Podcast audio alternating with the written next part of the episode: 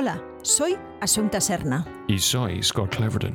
Este es el podcast de nuestros directos diarios. Donde hablamos de actores, interpretación. Con entrevistas y masterclasses con directores, actores, productores. Todo sobre cine, televisión y contenido digital en el siglo XXI. Siempre puedes encontrarnos cada día de lunes a viernes en directo en facebook.com barra Asunta Serna. Y youtube.com barra Escuela Asunta Serna.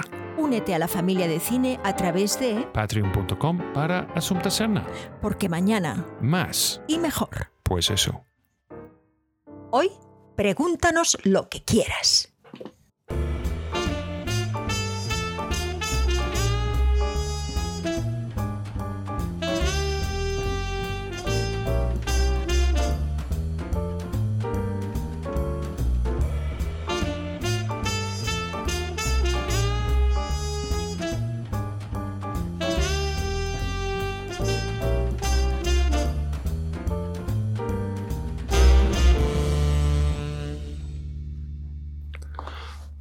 Pues muy buenas tardes a todo el mundo. Um, bienvenidos a nuestro directo de hoy.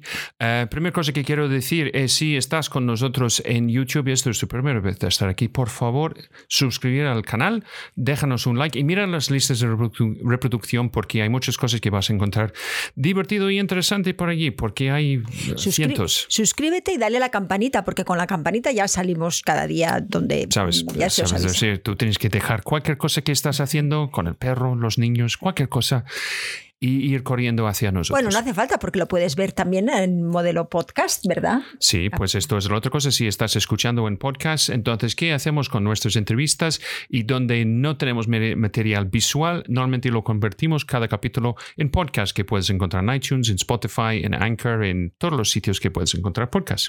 Bueno, en la familia de cine tenéis una, mm, mm, unas maravillosas entrevistas que se llama Entre Copas, que hace Fran Vico, hola Fran, que estás ahí, eh, que son eh, entrevistas muy interesantes y son de los miembros de la familia, gente que pertenece a, nuestra familia y que tiene una historia que contar, un proyecto que contar, una filosofía, una manera de ver la vida. Y eso lo recoge en unas entrevistas estupendas que tenemos muchas en nuestra página web, página web que es familiadecine.com o como dice, Ah. como dice Edu, W o se llama también W o se llama W y W. O sea, que eso, W tres, w tres veces, ah, familia de cine. Como dijo Mariano Rajoy, it's very complicated todo eso.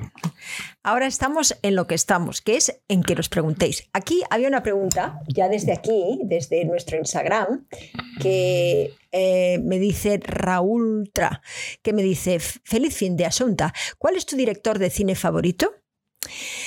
Bueno, directores Es de que, cine. es que puede ser que Raúl Hernández es el mismo Raúl aquí. Entonces, Ah, ¿Sí? ¿Eres el mismo? No sé. sí, sí, sí. Yo ah, creo- sí, aquí también está. Sí, sí, sí, Dice, sí. ¿qué personaje te habría gustado interpretar del cine clásico?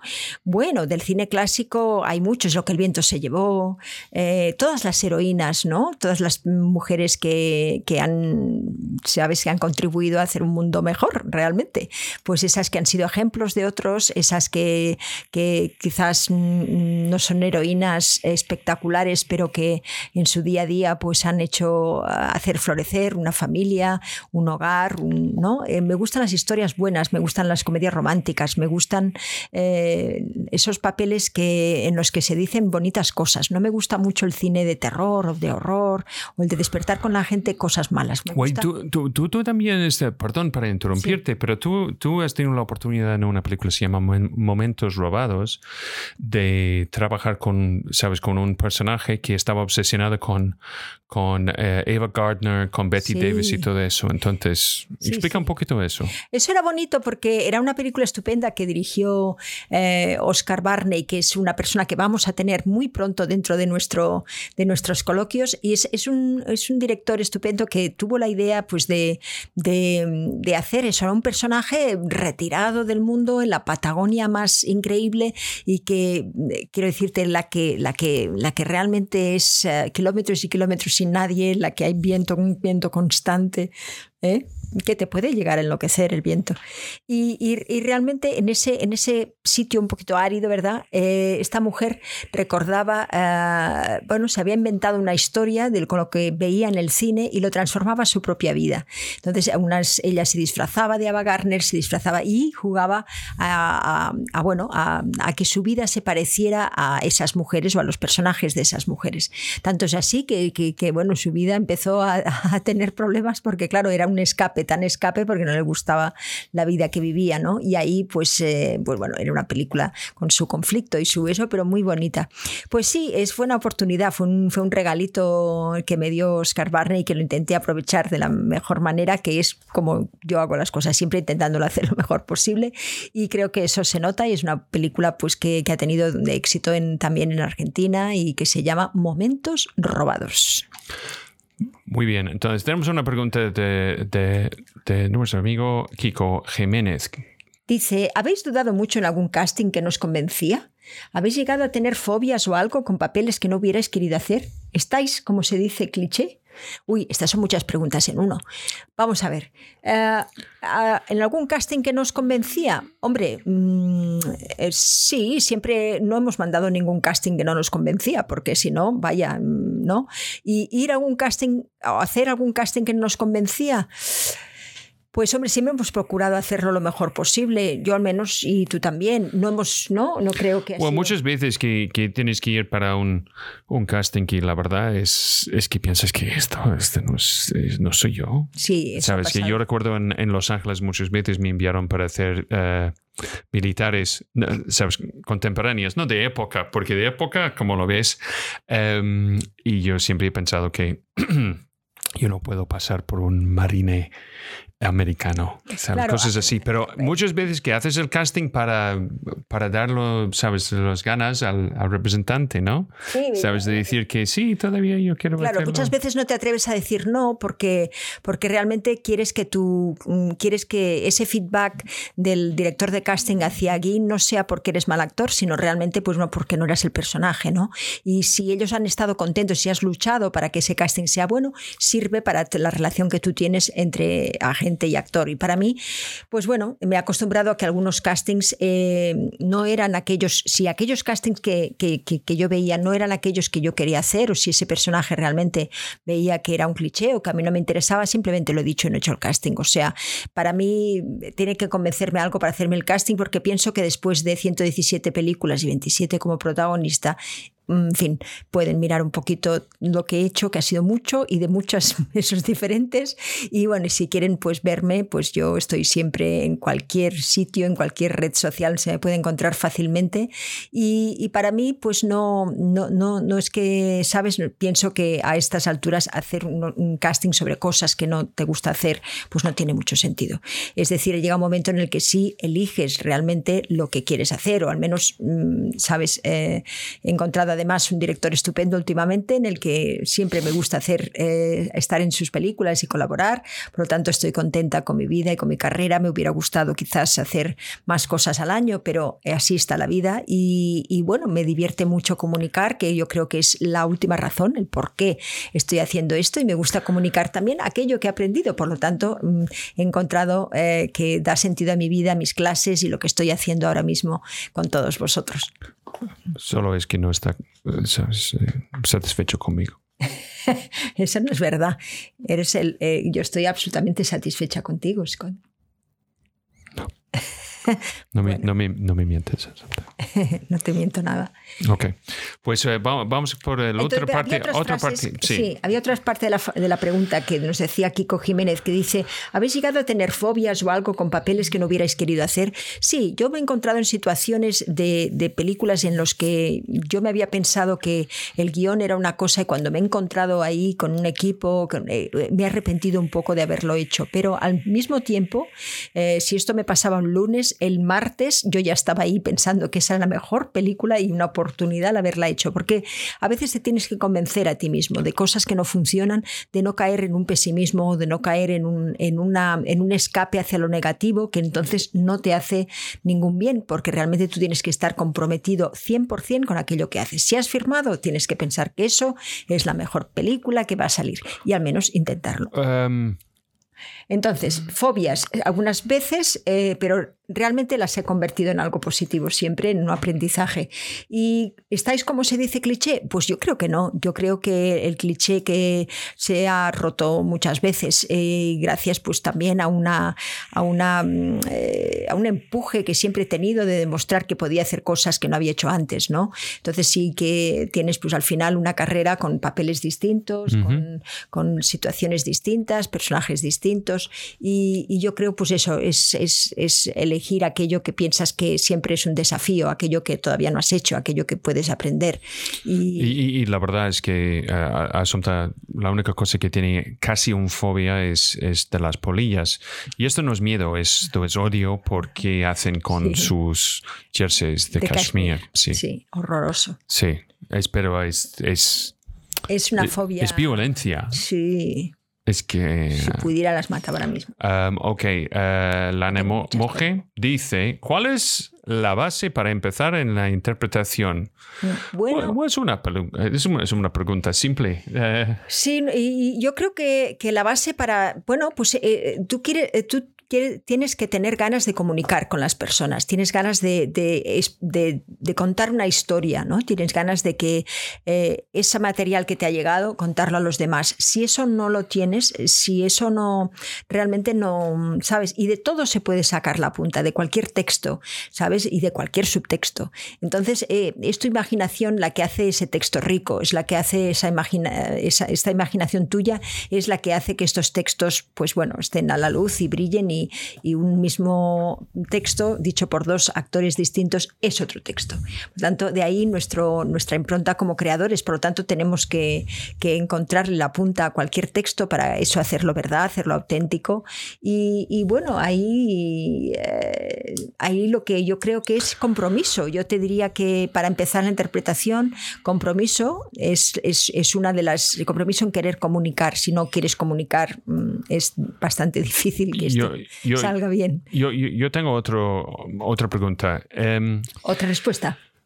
Sí, otra respuesta. ¿Cuál es el base para empezar la interpretación? Pues tienes que preguntarte si es la mejor cosa que haces. ¿Sabes? Si haces otra cosa mejor, haz esto. Ok, si no es la mejor cosa que haces, la pregunta es ah, ¿por qué quieres hacerlo? Em, entonces, si quieres hacerlo porque quieres expresar algo o simplemente entretener a la gente, esto es donde entra la necesidad para formación, para, sabes, para expandir tus posibilidades y tus herramientas y tu capacidad de estar presente en el momento. Entonces, para esto, que realmente necesitas es un buen consejo y si tienes suerte, un buen profesor o una buena escuela.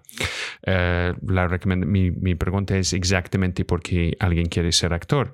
Si quieres actor, porque quieres entretener, probablemente lo mejor sitio de estar es en el teatro. Esto es desde el principio. Si es porque tú quieres estar en una serie de Netflix, entonces pregúntate por qué.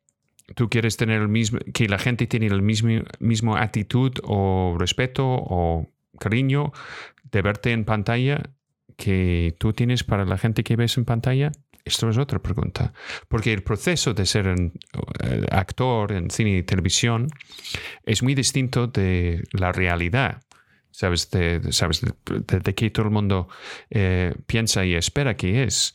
Es 14 horas al día trabajando eh, en condiciones que normalmente son un poco complicadas. Y el sueldo es, no es que nadie imagina.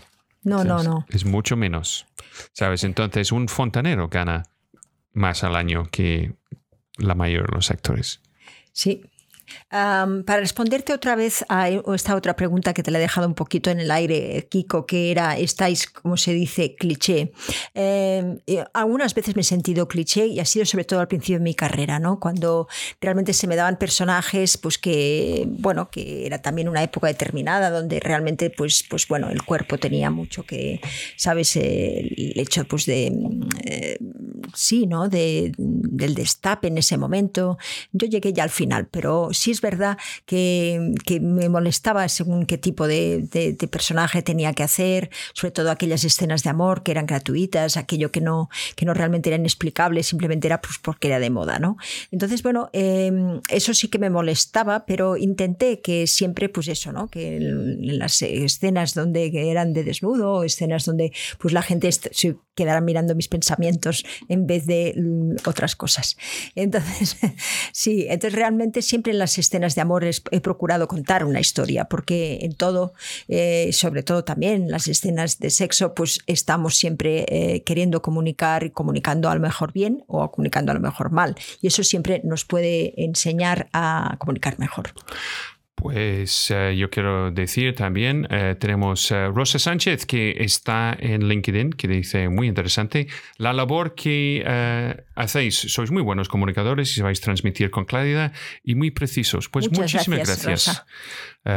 Hemos aprendido, hemos aprendido también con la práctica y yo creo que este, este año ha sido también decisivo para poder realmente, sabes, salir sin miedo a, a ser perfeccionistas del todo, sino simplemente a mostrarnos cómo somos y yo creo que, el gran, digamos, éxito que tenemos con, nuestra gente y la gente que realmente estamos, mm, es que hemos sabido, mm, sí, al menos presentarnos tal como somos. Y eso es ya mucha cosa. Um, que dice Lourdes antes, que dice, hola, hola, siempre es un placer de verte. Eh, fue un, sabes, tanta ilusión de verte el otro día en, el Zoom. Eh, masivo con todo el mundo.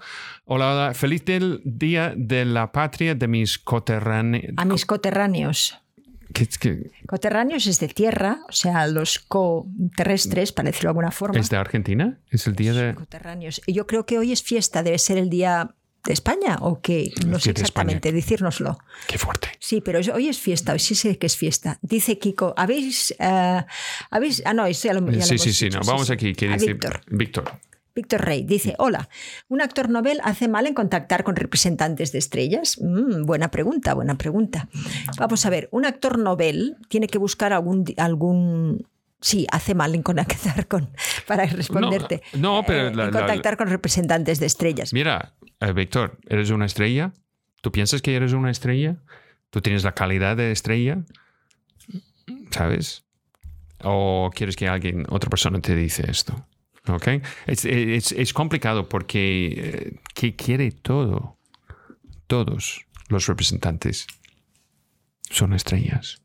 Quieren la gente que puede ganar más dinero posible para cine, televisión, sabes, de, trabajar, sabes, en todos los capítulos de un, serie en, en, streaming. Es que quieren gente que son estrellas, porque son las estrellas. Estos nombres es cuando tú dices, ¿qué película? ¿Quién son los actores? Entonces, esto es eh, ahora en el siglo XXI y ha sido durante mucho tiempo en otros países como venden en una película. Claro, entonces estrellas, eh, vamos a ver, em, las estrellas quiere decir personas que trabajan, entonces quiere decir que estas, estas personas, mm, si trabajan, tendrán necesidad de su representante, tendrán muchísimo tiempo mm, que ocuparán, pues si trabajan constantemente hay que hacer muchas cosas para ellos, por lo tanto eh, tendrán menos tiempo para actores noveles, entonces aquellas tienes que ver siempre mm, dónde estás en el mercado, qué es lo que tú puedes ofrecer y no lo que te pueden dar y, realmente pues eh, ver en qué representante eh, tú le puedes dar valor. Es decir, hacer un pequeñito estudio de mercado donde encuentras eh, muchos representantes, listas las hay en la Unión de Actores, por ejemplo, en España, donde realmente tienes, puedes estudiarles, ver su web, entender qué es lo que realmente quieren, qué criterio han seguido para escoger a sus actores y establecer una serie de criterios para ti que sean adecuados al momento en en el que estás en tu carrera. Víctor está ahí. Ah, sí, aquí o allá. Vale. Está aquí. Em, es, confusión porque ahora tenemos cámaras múltiples. Y Pero lo que sí te aconsejo es que si tú mm, piensas que eres realmente un actor, piensas que realmente tu material es bueno, piensas que necesitas y que puedes tener una oportunidad, bien, entonces en ese momento eh, contacta con aquellos ah, representantes que, que, realmente pueden eh, apreciar lo que tú estás ofreciendo. Y en ese momento eh, sí, ofréceles más valor para poder estar realmente siempre en contacto con tu representante. Eh, tú, cuando encuentres un representante no te duermes ah, y dices, bueno, ahora ya que él haga todo tienes que estar constantemente buscando este trabajo, ofreciendo realmente posibilidades, eh, abriendo nuevas puertas y, cultivándote en tanto, eh, digamos, excitarle, para decirlo de alguna forma, o sea, estimularle para que, para que siempre encuentre otras razones para poder venderte, para poder realmente comunicar con otros. Es por eso que, siempre pues, un, trabajo conjunto, un trabajo empresarial con una misión, con unos objetivos, saber exactamente dónde eres, pues es, es es, muy interesante. Yo hago esta tutoría que se llama Gestión de la Carrera, que es en ACNOW, donde un poco mm, se busca cómo presentarte eh, a estos actores, a estos agentes. Y lo que sí te puedo aconsejar es que no mandes nunca algo que sea a mucha gente, porque a la gente lo que quiere es personalizarle, personalizar cualquier cosa, cualquier comunicación. Si envías algo eh, en general, tenemos tantas cosas que ver que no vemos nada, ¿sabes? Entonces, eh, no vemos nada si olemos que es algo que está mandado a 50.000 personas o a 50. No lo leemos. Tiene que ser algo que realmente le toque alguna fibra emocional, algo que sea personalizado para que esa persona te pueda escuchar bien. Por lo tanto, eh, este es el mejor consejo creo que te puedo dar. Contactar a Estrella, representantes de estrellas, no, busca a, esos representantes que en los que tú puedas ofrecerle valor. Yo tengo otro consejo para todo el mundo así en general, pero mucho en relación con directores de casting y también con eh, representantes y también cuando estás trabajando. ¿Estás ready? Sí. No seas gilipollas. No, en serio, en serio, ten cuidado ten cuidado, cada interacción que tenemos, ¿sabes? Si, son, si es la persona dentro de la oficina del director de casting o estás llegando a una oficina de un representante o estás hablando por teléfono, cualquier, es que tenemos que ser positivos, profesionales. Ten empatía con la gente con la que estás hablando. Por eso te digo, tiene que ser personalizado, entender un poco qué es. Ahora, por las redes sabemos tanta cosa de todo el mundo, investigale, entiende tú el por qué es esa persona y no otro. Y si no lo encuentras, no le pongas ningún email porque entonces él tampoco lo sabrá ver. Por Esto es otra cosa que, que, según la pregunta del anemoje, ¿Cuál es la base para empezar la interpretación? Es otro consejo que siempre damos a todo el mundo. Cuando estás buscando una escuela, sabes, o un sitio para estudiar interpretación, mira con lupa que ha hecho los profesores, porque España y muchos sitios en el mundo está lleno de profesores dando clases de interpretación, que es algo que no han hecho en su vida, aparte de un par de, cortos, sabes, un par de cortos y unos capítulos de televisión. Esto es todo. Ya son coaches, son mentores, son gurús de la interpretación. Investigue, es, ahora es más fácil que nunca de investigar que todo el mundo ha hecho. Porque si tú vas a estudiar con alguien que no ha hecho el trabajo que está enseñando, pues eh, no quiero decir que eres tonto, pero no, está, no estás utilizando las herramientas que todos tenemos en nuestro alcance. Cuando yo veo un coach, la primera cosa que yo hago es de investigar qué ha hecho. ¿Sabes? Hay gente que realmente han trabajado, que tiene una historia, etcétera, etcétera. Pero hay muchos que no. Hay mucho chantaje en todo cuidado. Eh, investigar bien siempre antes de entrar oh, en. Ok, vamos a seguir. Yo quiero decir hola a Lucinda. Lucinda es, es, actriz y también profesora de inglés. Ah. ¿Sabes? Bienvenidos. Ella está en LinkedIn. Ahora, mira, eh, ¿qué dice Paki29 Albors? Dice, ante todo, sinceridad y saber elegir. Pues sí, saber elegir quiere decir eso, lo que acabamos de decir, intentar ver pues, quién es el mejor para ti, no el mejor del mundo mundial, porque claro, a lo mejor pues ese no le vas a interesar. Siempre ponerse en la piel de la otra persona, ser empático. Eh, hola, Maika, ¿cómo estás? Maika, Kiko dice, estás sembrada. Hombre, muchas gracias. Muchas gracias, Kiko. ¿Qué, significa sembrada? Pues que hablo bien, será. Oh. Muchísimas gracias. Em, entonces, Fran tiene una pregunta que yo tengo una respuesta ya. sí, tú. No, no, no. Dice, queridos Asunta y Scott, ¿cuál es la escena más divertida que habéis hecho en vuestra carrera? Me refiero a aquella escena que siendo tan divertida os costaba sacar adelante por risas y demás. ¿Y tú? Ah, bueno, he tenido algunas así en, ah, en Aquí no hay quien viva, pero realmente... Eh, Ah, he dejado muy claro que, sabes, que, que, que, el único que se podía reír era el director.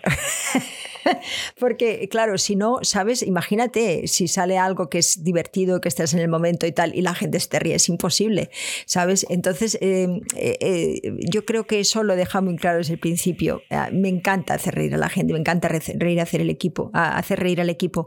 Y hay muchas veces que cuando, que cuando estás en, esta situación sembrada, para decirlo así, realmente es bastante irrepetible. Y, y, si no lo capturan en ese momento, es que mm, qué pena, porque, porque bueno, tienes que acomodarte a los tiempos, pero cuando te acomodas a los tiempos y estás ahí, eh, la gente acostumbra a respetarlos también. Entonces, mm, ah, sabes, yo he tenido muchísimo prurito de, de, no hacer perder el tiempo a los demás. Y si hay en algún momento en el que he notado que, que estábamos retrasando el rodaje porque yo estaba en determinada actitud, eh, me ha costado. Eso, eso yo creo que lo aprendí a no hacerlo en la película de Almodóvar, eh, porque, porque sí, me acuerdo de una vez que, que entró el productor y estábamos todos partidos de la risa por lo que contaba Almodóvar, ¿no? Y, me acuerdo que ese productor no entendía de dónde iba una cosa u otra y, y, realmente pobrecino lo pasó mal. Hay, que, hay que siempre intentar eh, primero compartir con todas las personas que están ahí y las bromas son, son a veces pues eh, muy pequeñitas y alguien no las ha oído y entonces hay, hay, que, hay que intentar eso, que no, no perjudicar el ritmo de todos los que quieren trabajar. Ah, los años 80. La movida y el color fucsia almodovareño. Pues sí, aquí está. Sí, sí, sí, está bastante. Esto eres como el capote del matador. De, sí, sí, sí, sí, sí, Olé. Para mí, mira, la verdad es que yo nunca, nunca he acabado en un rodaje eh, riendo así por misma razón, es que hay demasiada presión. Sí, pero, pero yo, yo, quiero contar a todo el mundo, la risa más bonita que hay es en rodaje, entre acción y corta, cuando ves la gente intentando de resistir la risa y cuando dicen corta, todo el mundo se ríe. Sí, eso es mi Esto es, y, y, y, ha pasado conmigo, sabes, varias veces, pero la verdad es cuando em, ves gente, eléctricos, gente que no hace falta estar en, en esta parte de rodaje, que está alrededor del monitor o está presente para ver qué va a pasar, porque buen rollo para todo el mundo. Sí. Y otra cosa que yo he hecho también es que fue en esta película para niños sobre el, el perro que juega fútbol, es tú haces una cosa que fue un proceso de pensamiento y no dejas que el director dice corta sino que sigues y sigues. Sigues y sigues y, sigues y sigues. Entonces esto fue como dos minutos antes, corta, corta, corta, corta, corta, y todo el mundo poniendo de risa. Um, ya, cosas así, que, que, pero más que nada es, de escuchar el equipo riendo después de corta, para mí es lo mejor. Es lo mejor de lo mejor. Esto es porque, por ejemplo, en, en el tema de, de, los sitcoms en Estados Unidos, esto es porque encuentras mucha gente de stand-up, sabes, de monologuistas que llaman aquí, pero es stand-up comedy. Es que busca mucha gente así porque esta gente entiende que es, que es divertido. Si hay, alguien o no hay alguien. Y esto es una dinámica que siempre buscan. Mira, yo, yo he conseguido trabajo en comedias en Estados Unidos, en castings, de entrar y, y estar divertido. ¿Sabes esto? Hasta que el personaje es un americano, yo entro y yo hago todo mi cosa en inglés y está como, pues eso. Porque que ellos quieren es divertido. Sí, esto es muy interesante que entendamos por qué estamos allí, porque muchas veces em, eh, no damos con cosas que están escritas de lo que ellos quieren, pero si tenemos el, correcto estado de ánimo, podemos de ahí sacar, sacar muchas cosas. Y, siempre cuando hay una comedia hay que entrar un poco, ¿sabes? Ya. no como, no, no para jajajaja, pero sí con un estado de ánimo. Eh, no, y no solo esto, es que si, si es una comedia, esto es donde tienes que inclinar más hacia la verdad. Sí. ¿Sabes? Si tienes que poner el peso hacia la comedia o hacia la verdad, si es una comedia, siempre hacia la verdad. Porque si la comedia falla, siempre vas a tener la verdad. Si solo vas por este que, ya, que llaman, eh, ¿cómo se llama? Registro de comedia, comedia, si no funciona, pues no funciona para nadie en ningún nivel. Mira, hay una pregunta muy interesante de Ichimatsu.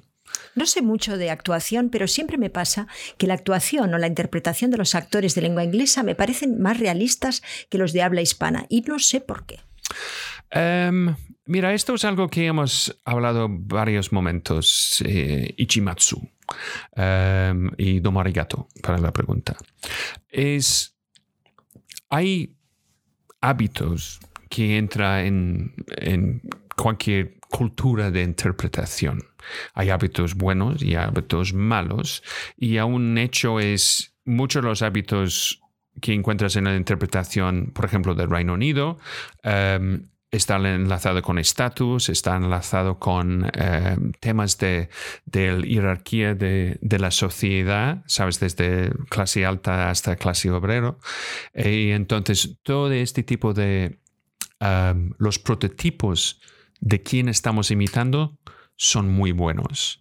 ¿Sabes? De si estamos imitando al Patrick Stewart o Laurence Olivier o, um, ¿sabes? De, este sonido de clase alto o Benedict Cumberbatch, ¿sabes? E, es que ellos también están imitando otros. Entonces, que tenemos una imitación de algo muy bueno. So, if, we're all talking like Ian McKellen, even that sounds good. Be careful with the ring, Frodo. So it's all like that. So, entonces, que estamos imitando algo que es bueno en principio. Mismo con eh, en Estados Unidos, es que cuando ves Elías Coteas, es imposible de no ver la influencia de Robert De Niro en Elías Coteas, pero es, es difícil de no ver la influencia de Marlon Brando en Elías Coteas. Eh, en, Robert de Niro. Robert De Niro. Y tienes lo mismo con Al Pacino, ¿sabes? Entonces, que ves capas y capas y capas de influencias y copias, etc. Entonces, aquí en España, eh, como es una industria mucho más, pequeña que Reino Unido o Estados Unidos en el tema de la historia de cine, ¿qué tienes ahí? Eh, allí son imitaciones de imitaciones de, de no cosas buenas de verdad la historia de cine español hasta los años 90 es la historia de, de sonido no en directo.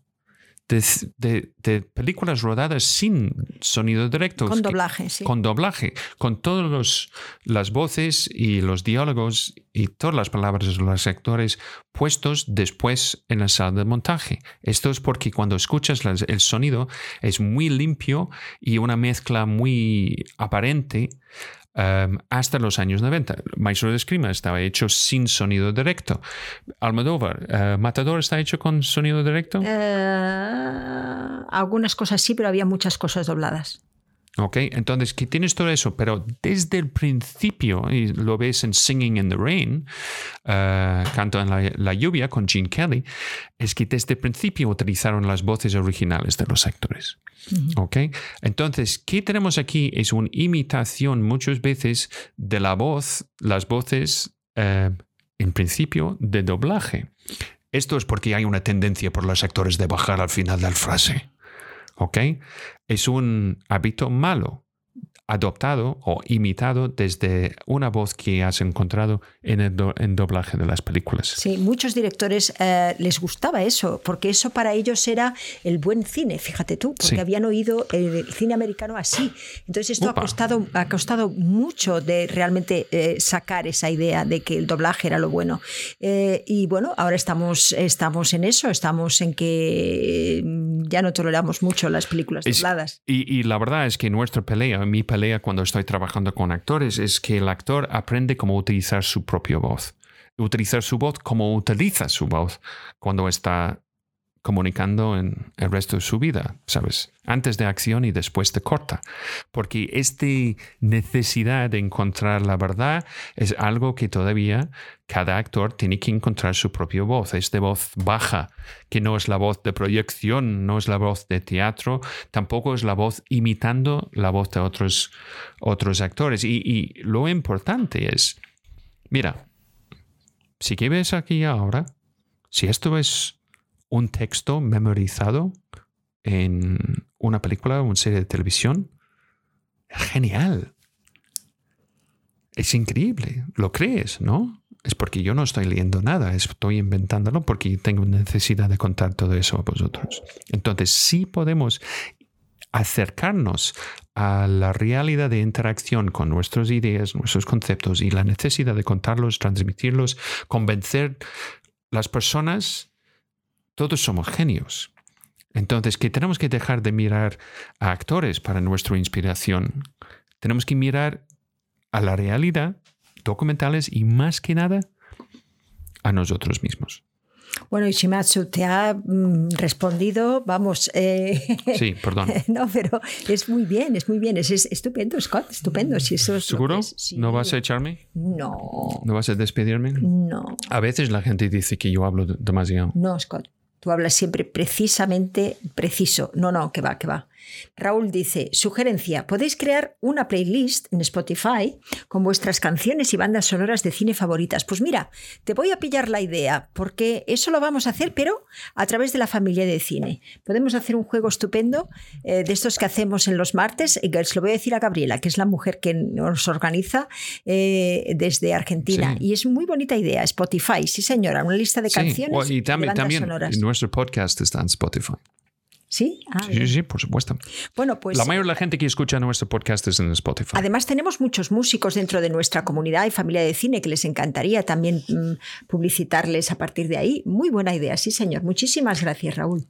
Eh, mira, Eli, hola Eli, ¿qué tal? No sé dónde estás en el mundo. Un fontanero, pues no hay más que revisar la película de Cher, Claro de Luna.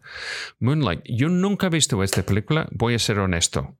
¿Tú has visto Moonlight? Em, ¿No? No, Moonstruck. No, Moonstruck. Con, Creo que la hemos con visto, ella. Pero me parece que no nos hizo mucha mella. No, con ella y um, Nicolas Cage. Nicolas Cage. Right. 9 eh, de julio es nuestro día de la independencia. Ah, o sea, el día que os fuisteis de esta cosa mm, española, del grupo español. Ajá. Bien, bien, 9 de julio, sí, señor. Pues eso. Dice Edu, al principio no es nada fácil saber si interpretar es lo mejor que sabes hacer. De ahí la importancia con quien decides formarte. Pues sí, señor. Muchísima razón. Muchísima razón. No es nada fácil saber eso. Y Edu, te debo un texto en inglés. Todavía, pero cuando, has pasado la semana diciéndoselo? No, no, no. Estuvimos trabajando el otro día. Ah, vale. Hemos tenido unas revelaciones. Ah, sí. ah, bueno. Ah, qué bien, qué bien. Me alegro. Ah. dice Lourdes Ruiz de María. Dice, hoy se come mucho locro. Locro, ¿sabéis qué es? Es maíz. Ah, maíz pasteles fritos, chocolate caliente en taza, que se conoce como chocolate patrio, aunque no tiene nada de raro, jajaja. Pastelillos de membrillo. Uy, pastelitos de membrillo, qué bueno. Es que no he comido hoy mm. asunto para Uh, es un bueno eso, sí, sí, muy bien. ¿Podemos dejar de hablar de comida? Pues siguiente pregunta. José Riverton, actor, aclara. Dice, hola Scott y Asunta, un placer escucharos como siempre. ¿Cuál es vuestra opinión y qué es lo más importante para labrarse una carrera como actor y actriz? ¿Talento? ¿Saberte mover bien en la industria? Muy bien, pues las dos cosas, chico. Sin, si no te, yo he visto muchos actores en mi vida que, que, que realmente hemos querido Mm, eh, que estos salieran, que hicieran, si ellos no tienen un talento para gestionar su carrera, es muy imposible que lleguen. He visto actores que, que tenían un talento maravilloso, pero luego no podían mm, realmente, eh, no les interesaba ni comunicar lo que estaban haciendo, ni, ni gestionar su carrera. Entonces, eh, eso es un peligro, porque sin, tienes que tener... ¿De quién estás hablando? Mm, pues no sé de quién. Yo sí, yo siempre he sido fatal. Tú has sido, no has sido muy bueno. ¿no? y no te has dejado aconsejar por mí.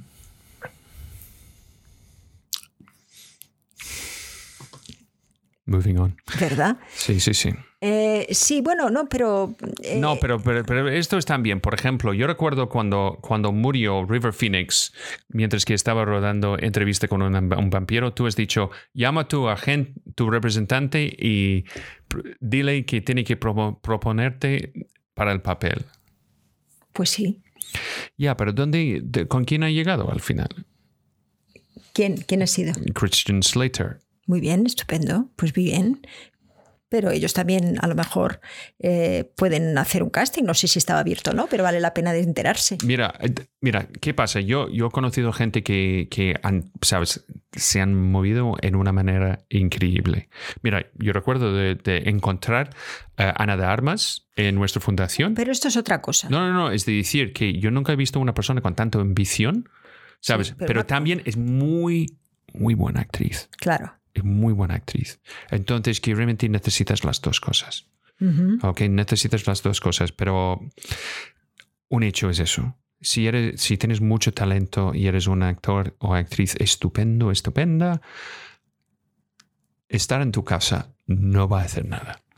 Es que tienes que hacer algo. Es que tienes que hacer algo. Yo creo que una de las cosas más importantes para el actor ah, hoy en este momento en el siglo XXI es saber cómo no solo gestionar tu carrera, pero también crear proyectos, eh, formar un grupo de gente que buscarlos. y eh, formar ¿Cómo buscarlos sí y, buscar un, formar un grupo de gente que tiene sabes los mismos conceptos e ideas en común. Eso es. Em, porque ahora el concepto de hacer un cortometraje eh, el problema antes es pues cámaras demasiado caros y si logras de hacerlo dónde vas a ponerlo nadie va a verlo nunca. Dónde vas a proyectar tu película o tu cortometraje de 16 milímetros pues ahora es que hay tantos portales donde podemos ponerlos, ¿sabes? Instagram, ¿sabes? Gente que está en YouTube, gente que está en Facebook, ¿sabes? Twitch, um, Twitter.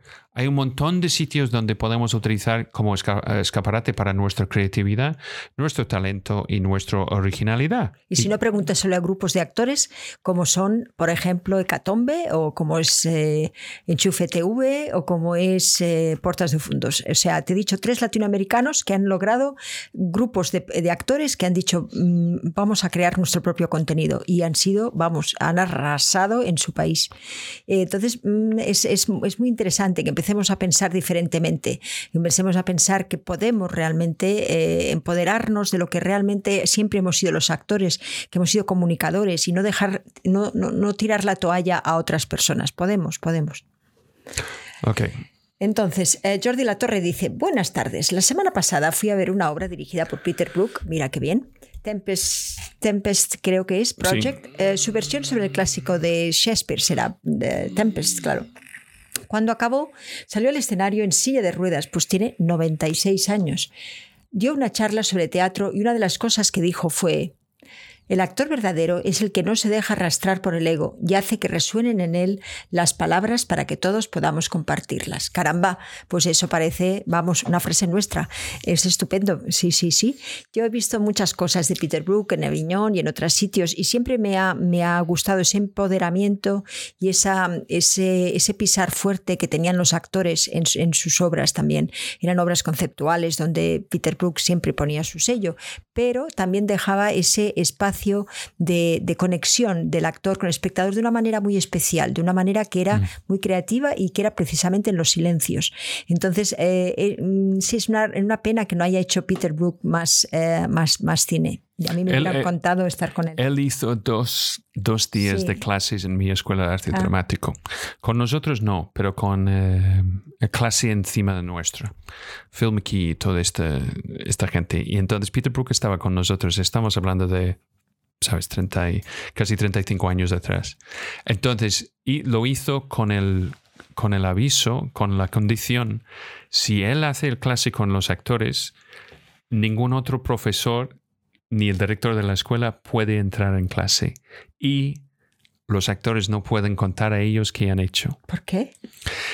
Yo creo que un aspecto de eso fue de, por un lado, mantener el misterio sobre su leyenda Mm. que no, eh, que para mí es un poco eh, egoísta. Y otra cosa es, yo creo que fue una cosa de, dar los actores algo muy especial solo para ellos. Ya. Yo creo que fue una cosa así. Pero estamos hablando de mucho tiempo atrás. No me gusta nada esto. Sí, no, yo, tampoco. Para, mí las cosas que funcionan tenemos que compartirlos y con, de alguna manera. Pero yo creo que, fíjate, eh, al final eh, ha dicho esto a los noventa y pico de años, ¿no? Curioso, ¿no? Eh, noventa y pico, noventa y seis. Noventa y seis, vamos, noventa y casi cien. Caramba. Gracias, Jordi, por compartir. ¿no? sí, es bonito. Dice Lourdes Ruiz de María, es cierto, en Argentina igual, me harté de recibir info de cursos de actuación en audiovisual de un man que solo había hecho un personaje secundario en una tira bonaerense. Qué cara dura, pensaba yo.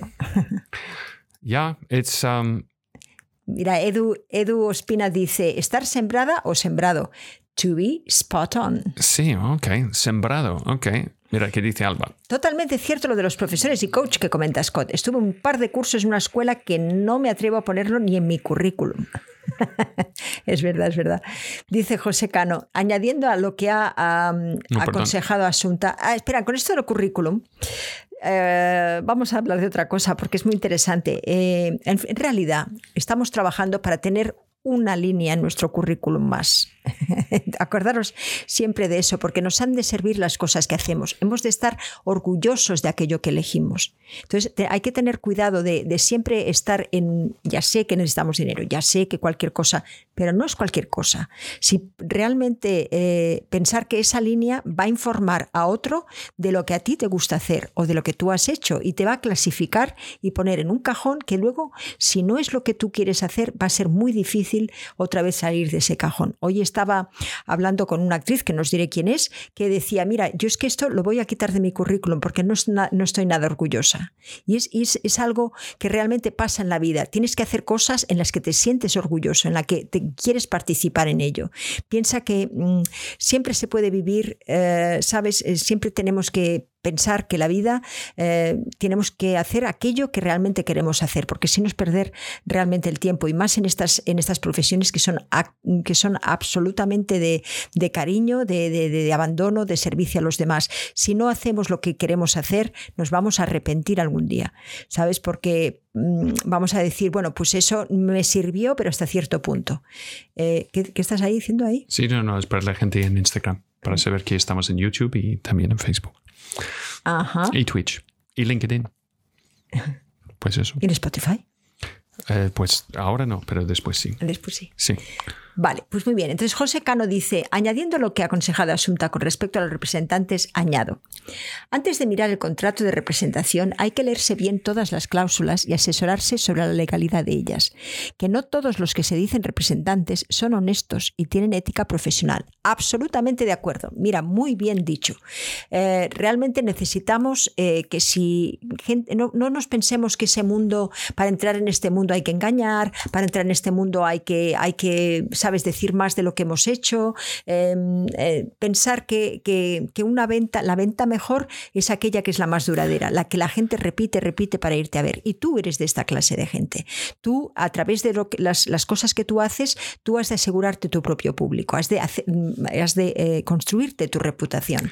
Por eso es muy esencial que escojáis que las personas que, tienen, que tenéis a vuestro alrededor, ese equipo primero, que es la gente, sea gente con la que podáis confiar, con la que podáis eh, entablar un diálogo y decir, mira, es que esto, mm, mira, ya sé que nos va a costar mucho dinero, pero es que no me gusta que lo haga. Y aún más, eh, no me gusta hacerlo. Y aún más, que la gente es el primero que te dice, mira, esto yo creo que aunque no vayamos a ganar dinero, pero mira, vamos a hacer esto porque yo sé que a ti te va a gustar más. Es decir, una carrera se hace con aquello que tú realmente quieres comunicar, no con aquello que brilla más.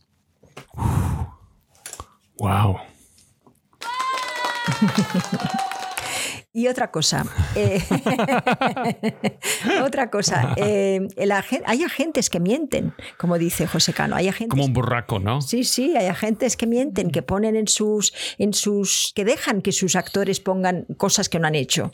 Eh, ¿Tú, sabes que me toca los sí. Es, es, cuando yo hablo con un actor que dice estoy con este representante. Yo voy a, la, a la página del representante y no está.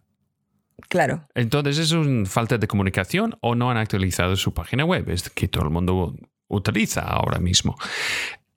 Hay un representante, y probablemente hay más que una ahora. Eh, yo no voy a decir nombres, eh, pero para hacer una prueba, tienes que hacer una prueba con el representante. Tienes que firmar un contrato que dice, si yo hago esta prueba, yo no voy a estar con ningún otro representante para el siguiente año, para el año que viene. Si ellos me representan o no. Esto está en el contrato. Entonces, ¿qué hacemos? Pues éticamente esto no está bien. Tú puede tenerte un poquito... Eh, mira, esto es como casarte con alguien, ¿sabes? Y en el contrato de, casamiento que dice, pues vamos a ser fieles, eh, tú, uh, yo no. ¿Ok? Yo puedo hacer cualquier cosa que me da la gana, pero si tú tienes que ser fiel, porque si te vas, divorcio y tú tienes que pagar todo. Claro, cuidado, cuidado. Hay cosas, eh, hay que leer efectivamente los contratos y hay que tener, si se puede, una relación contractual que no sea solamente eh, de palabras, sino mm, firmada, porque las cosas al final, eh, si tú estableces las reglas o si tu agente establece las reglas, mm, son reglas que son, son buenas seguirlas, que son que sabes exactamente a qué atenerte y tiene que ser todo lo más profesional posible. Y así es por, por, por, por algo que está escrito, por un documento que, en el que los dos creemos que, que se va haciendo una carrera. Eh, ¿Puedes mirar si hay más preguntas así, Asunta? Yo no puedo tocarlo. Oh, hay muchas. Eh, hay mucha gente, yo no sé. Dice Itzababo, dice, ¿y si te seleccionan un casting de esos que no quieres? Ah, si te seleccionan un casting de esos que no quieres, siempre estás a tiempo de decir que no. Y piensa que es lo mejor que te puede pasar, que tú digas que no. Hay una excepción para esto, yo creo que he hablado en este contexto antes, y esto es cuando estás haciendo el casting para un que llama, llamamos un eh, eh, series regular, sabes que es un personaje fijo en una serie de televisión americano. ¿Qué pasa? Es antes del último casting tienes que negociar y firmar el contrato. ¿Por qué? Si ellos te quieren, y no tienes un contrato firmado, entonces tú, como actor y tu representante, tenéis todo el peso en la negociación y nadie quiere eso. Entonces, esto es una excepción. Entonces, para ti, eh, esto fue mi experiencia de hacer una prueba para una telenovela eh, en Nueva York em, y hemos tenido que negociar un contrato por ocho años, un telenovela diario rodado en Nueva York eh, en, el año 2000. entonces yo fui allí unos días, casi cinco días, y tres días allí y después eh, el, casting. Y fuimos tres, un australiano, un tío de Sudáfrica y yo. Entonces, entre nosotros en un pasillo, después de escuchar la bronca de otro actor que ya estaba en la serie con su representante gritando como, y salió y dijo, pues bienvenidos eh, al infierno, tíos. Y se ah. fue.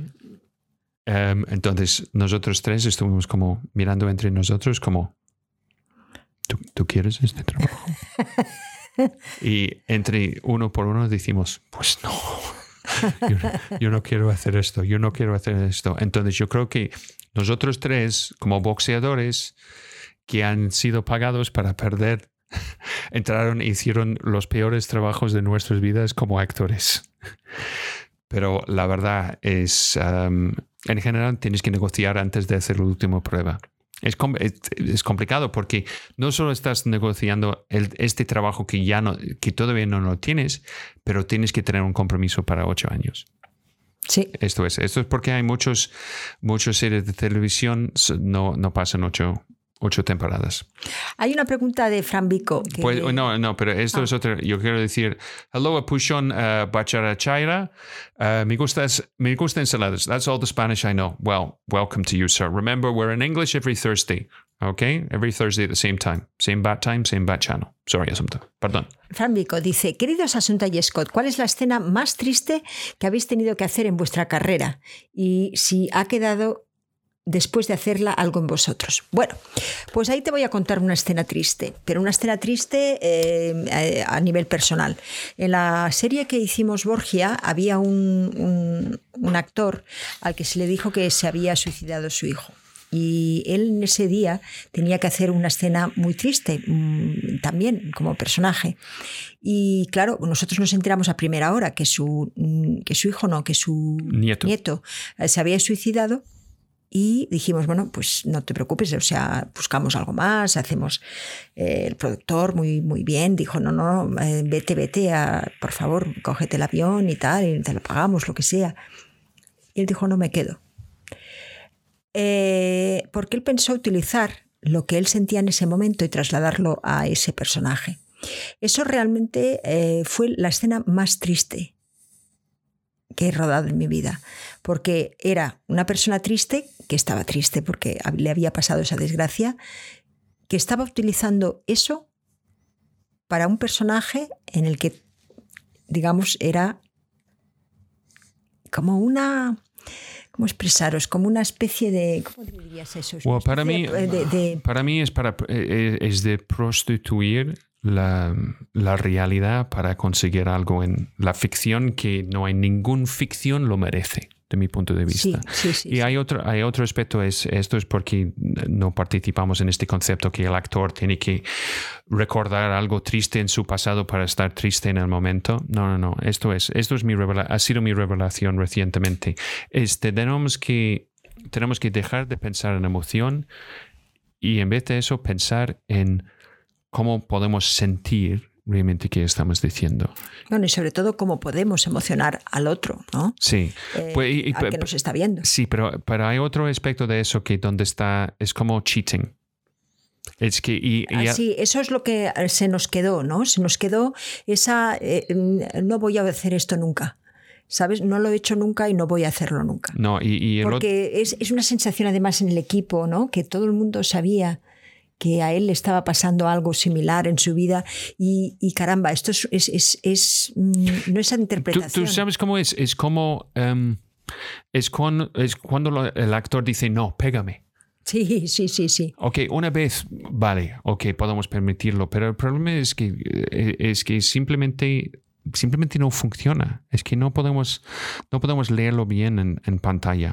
O esto ha, sido, por ejemplo, el problema hablando con, Aitana sobre Aitana Sánchez Gijón sobre La Maquinista, la película con Christian Bale, donde Christian Bale estaba uh, donde Christian Bale estaba escandalosamente delgado, comiendo una manzana y una latita de atún cada día durante meses. Entonces todo el equipo tuvo un, un ¿sabes? miedo porque estaba enfermo. Y lo más extraño es que tres meses después él estaba trabajando en Batman Begins, la primera película de Batman, con Christopher Nolan, donde Christopher Nolan ha tenido que decir a él que de, poner menos músculo.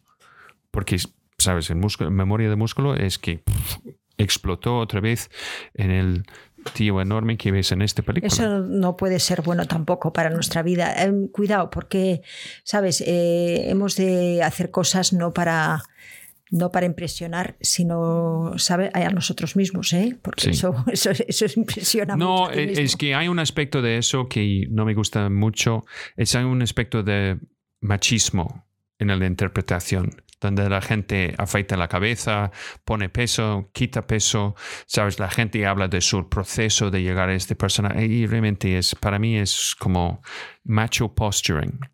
¿Sabes? Esta especie de machismo que encuentras en... Eh, parte de razón por eso es porque hay algunos actores y hay una tendencia en los actores que piensan de ser actor es algo que no es muy masculino. ¿Sabes? Entonces busca el punto de masculinidad. Es porque actores encantan de interpretar boxeadores, peleadores, militares, etcétera, etcétera. Y entiendo. Eh, pero es, hay una cosa que yo no puedo tolerar en, en, un rodaje es macho bullshit.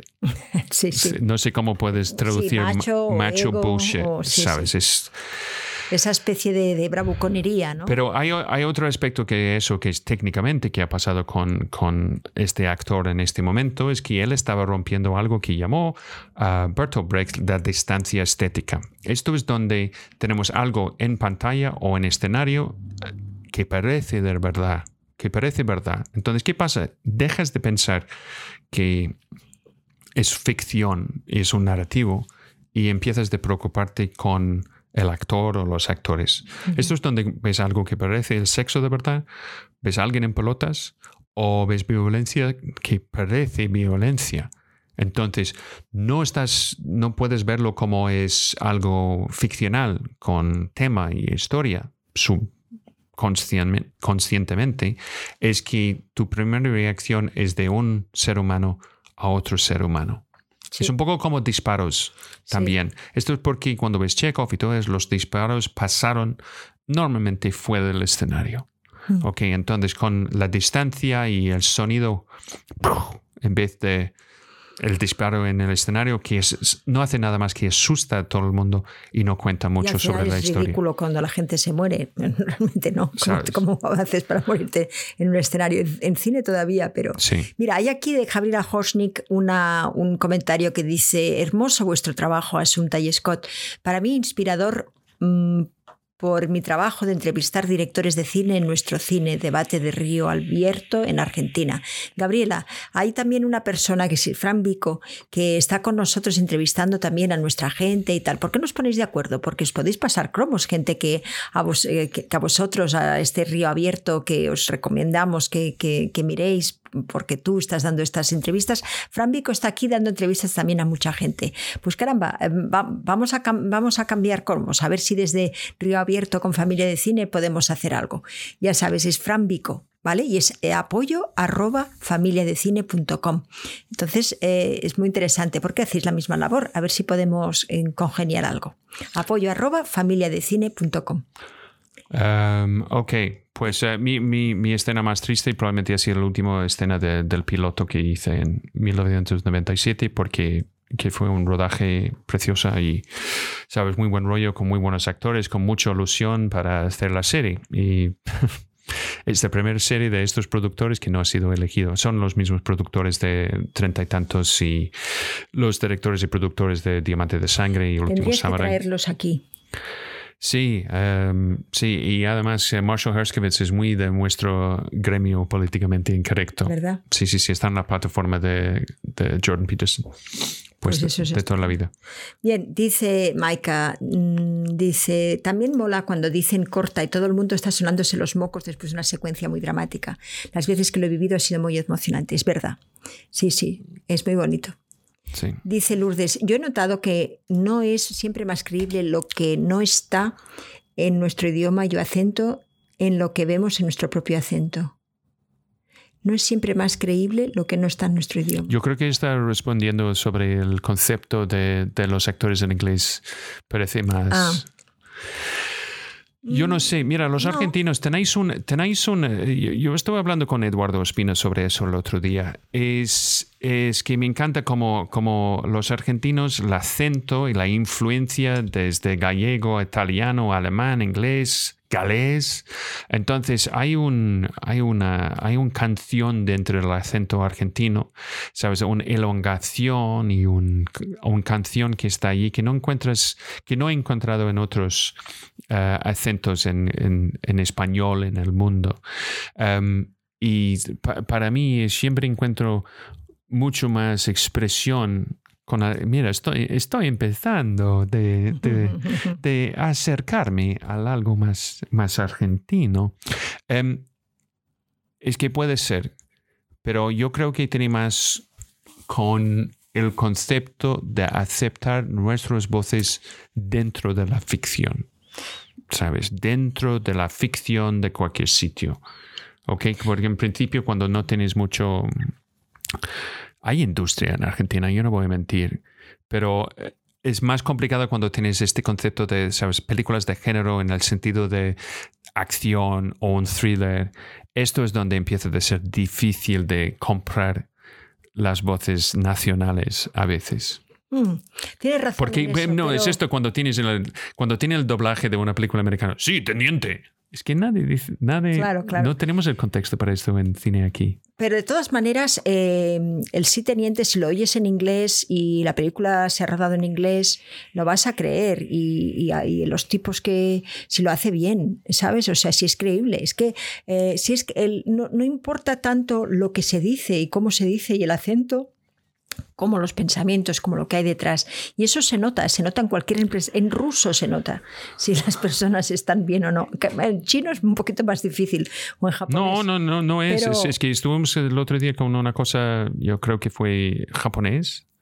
Um, y no, lo, lo, ves, es el mismo, es el mismo subtexto que, que, tiene todo el mundo. Eh, mira qué dice Raúl Hernández. Eh, José, Luis García todavía rueda con voces dobladas, pues sí. Eh, mi pregunta es, ¿todavía García rueda? Esto es mi pregunta. después de toda la bronca que él ha tenido de, ¿sabes? con la academia, con, la mucha academia, gente. y pues eso. Dice Ro Vega, hola, los descubrí hace un par de días y me encanta cómo explican y los temas que tratan. Pues muchas gracias. Síguenos, síguenos por YouTube, que veo que estás en YouTube, Sí. perfecto. Eh, con la campanita y si quieres ayudarnos, eh, bueno, suscríbete con la campanita youtube.com eh, barra escuela Asunta Serra y, Y- si quieres ayudarnos y quieres, eh, te gusta nuestro contenido, mm, da una like ah, en Facebook y sobre todo mira nuestra plataforma patreon.com barra Asunta Serna. Aquí está. Así nos Em, puedes ayudar. y- Muchísimas gracias. Y esto es la otra cosa, es recordar que siempre estamos eh, revisando eh, videobooks, reels de actores y queremos empezar otra vez con fotos y currículums y co- cosas, así. Entonces, si quieres enviárnoslo, eh, tú puedes enviarlo a mí, que es scott arroba familiadecine.com. Eh, si vas a enviar vídeos y cosas así, tienes que enviarlo por WeTransfer. Eh, por favor. y siempre poniendo tu nombre en el archivo. Eh, Yo creo que hemos, hemos hecho más que 100. ¿Sí? De videobooks. Sí, sí, sí. Wow. Hemos hecho muchos. Dice Fran, dice, qué interesante, Scott, en vez de mirar actores, mirar en nuestra mente y buscar la realidad de lo que tenemos que exteriorizar o darle a la cámara. Gracias. Um, parte, parte del tema para el actor es. Parte de razón por qué somos actores es porque no nos sentimos cómodos en nuestra propia piel. Pero los actores que, sabes, en general, que, que tienen la más, lo más naturalidad, ¿cómo se llama? Versimilitud. Verosimilitud. verosimilitud em, son los que, que saben cómo interpretar un personaje que es lo más cerca a su propia naturaleza. Mira, aquí hay otra, otra pregunta en Instagram de Itzabalbo que dice, eso que comentas de los representantes, de estimularles para que te tengan en cuenta, ¿se aplica también en las agencias de publicidad? Porque la línea es fina entre un pesado y, y que te olviden, se olviden de ti. Mira, Sí, eh, es fina, pero es fina, pero es humana. sí, pero la otra cosa es, es como cuando estuvimos hablando de- con eh, nuestro amigo, el director de casting, que no recuerdo su nombre ahora. em, ¿Cuál? Gallego, el último con quien estuvimos hablando. Em, oh, es terrible que yo no puedo recordar su nombre. Eh, Ángel Lázaro, no. No. Eh, no, Ángel Lázaro es parte de la Ay, familia Ángel Carlos Lázaro, Lázaro. Carlos Lázaro. Em, parte, parte del tema de publicidad para publicidad es, es una fábrica de chorizos. Es, Sí. un, es un juego de números. ¿Sabes? Es que pone tantas monedas en tantos números en la mesa de rolete. Es que esperan que uno sale. ¿Sabes? Porque la gente puede ganar dinero, pero no tiene tanto importancia su talento como actores. Son más deshumanizados las agencias de publicidad. Entonces, porque, bueno, porque, sabes, usan y tiran, usan y tiran. Eh, entonces, bueno, hay que, hay que ver un poco cuál es esa, eh, eh, qué es lo que puedes hacer siempre para, para, para estar, para, para motivarles. Siempre, sí, los de publicidad y los de no. Gracias por la pregunta. Eh, mira, Águeda Orbu, que dice, bueno, a propósito, ya en Singing in the Rain eh, nos muestran cómo intentan captar la voz, eh, propia voz de la actriz, pero el caso es que la tenía horrible y allí se ven obligados a doblar. Ya, pero em, esto es, esto es parte, parte del tema, es parte de la... em, la cosa bonita que tiene esta película. Pero desde el principio, em, los actores desde finales de los años 30, eh, por cierto, en los años 40, han tenido que utilizar sus propias voces.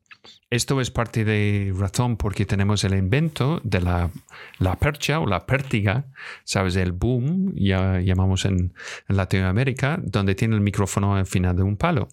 Esto es porque fue una directora, se llama Dorothy Arzner, eh, que fue prol- muy prolífica, eh, parte del, del grupo que salieron de Solax con Alice Guy Blaché, la pri- primer director, no directora, director de la historia de cine eh, de su estudio Solax en Nueva Jersey eh, en principio del siglo XX. Entonces, entonces Dorothy Arzner dijo un día, estoy harta de escuchar a actores gritando para captar sus voces con el micrófono.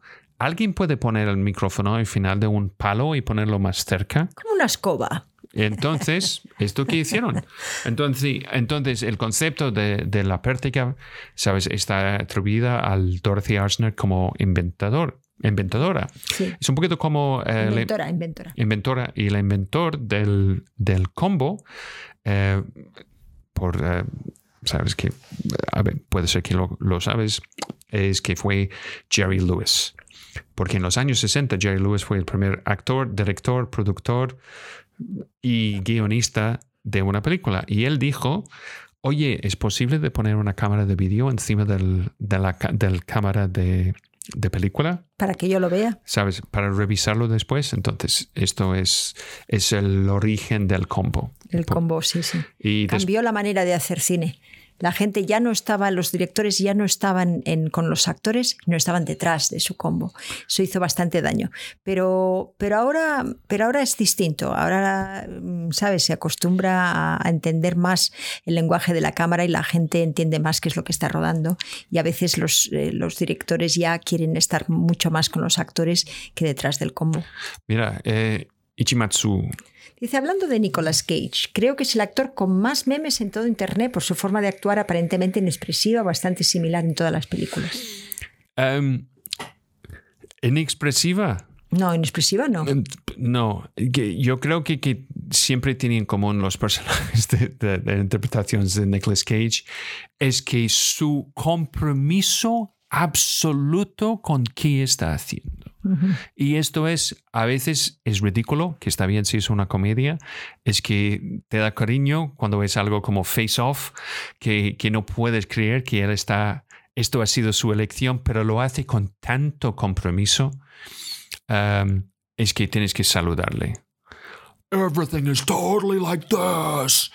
Y tienes que ver, ver, eh, saliendo de Las Vegas para realmente Sí, sus capacidades como actor de verdad o em, cazador de orquídeas.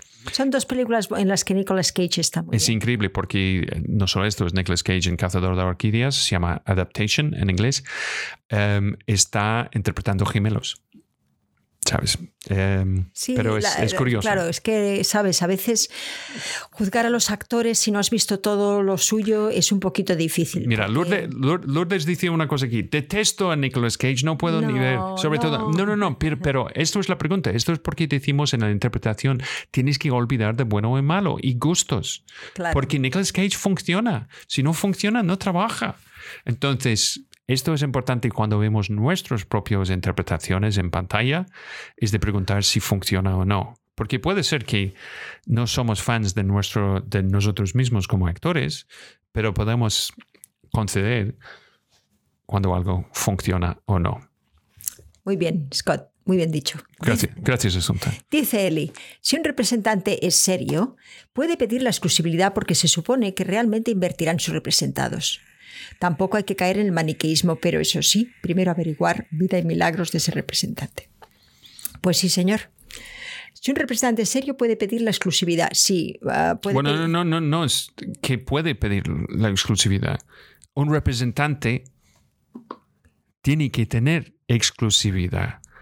No puedes tener dos representantes. Mira, si tienes uno para publicidad y otro para theatrical, ¿sabes? Cine y televisión, bien, pero los dos tienen que entender los terrenos donde trabajan. Yo solo hago publicidad, yo solo hago teatro, cine, televisión. Esto es. Entonces, esto es el único momento que puedes tener más que un representante.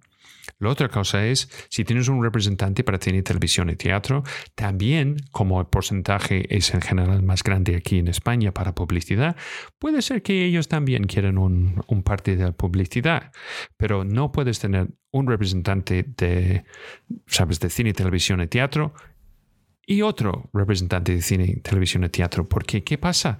Si los dos llaman un director de casting para ti sobre el mismo trabajo, todo el mundo son gilipollas. Este representante es gilipollas porque no sabe del otro. Esto para la misma razón. Tú, eh, el director de casting, es gilipollas por han tenido que elegir entre uno y otro y tú eres gilipollas por tener dos representantes. Entonces, exclusividad, fealdad, lealtad, esto tiene que ser, y transparencia, ética y todo el resto, esto tiene que ser el base. Pero este concepto, si tú piensas, mira, es un poquito como, como alguien, alguien está en- tiene una pareja, entonces, ¿qué haces? ¿Que se mantiene una pareja hasta que encuentra otra? Es, yo no Eso es lo que hacemos las chicas, pero no está bien. Mm, qué fu- ¿De verdad? Sí, bueno, al menos esa es mi experiencia. Yo lo he hecho.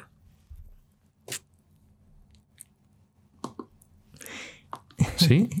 Ok. Dice, dice Asunta, ¿en el futuro escribirás tus memorias o es algo que descartas? Uh, no, ya está escrito. Sí. Ya está escrito. El primer volumen ya está escrito. Estamos esperando el momento para publicarlos porque están un poco escandalosos.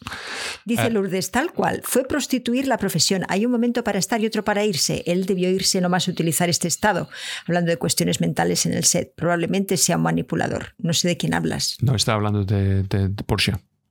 Ah, sí, sí, sí, ah, claro, sí, sí, sí. Prostituir la profesión completamente. Dice Bertolt Brecht, distancia estética, eso es. Esto es, de toda la vida de Dios. Sí, Bertolt. Bertolt. Ah, dice Fran, queridos Asunta y Scott, por último, ¿cuál es o ha sido el momento más importante de vuestra carrera? Y enhorabuena porque tú, yo creo que tú has aparecido en cada plataforma hoy. Ah, sí. Esto ahora está, ahora está en YouTube. Em, Dice, por último, ¿cuál ha sido el momento más importante de vuestra carrera? Carlos Saura, ¿no?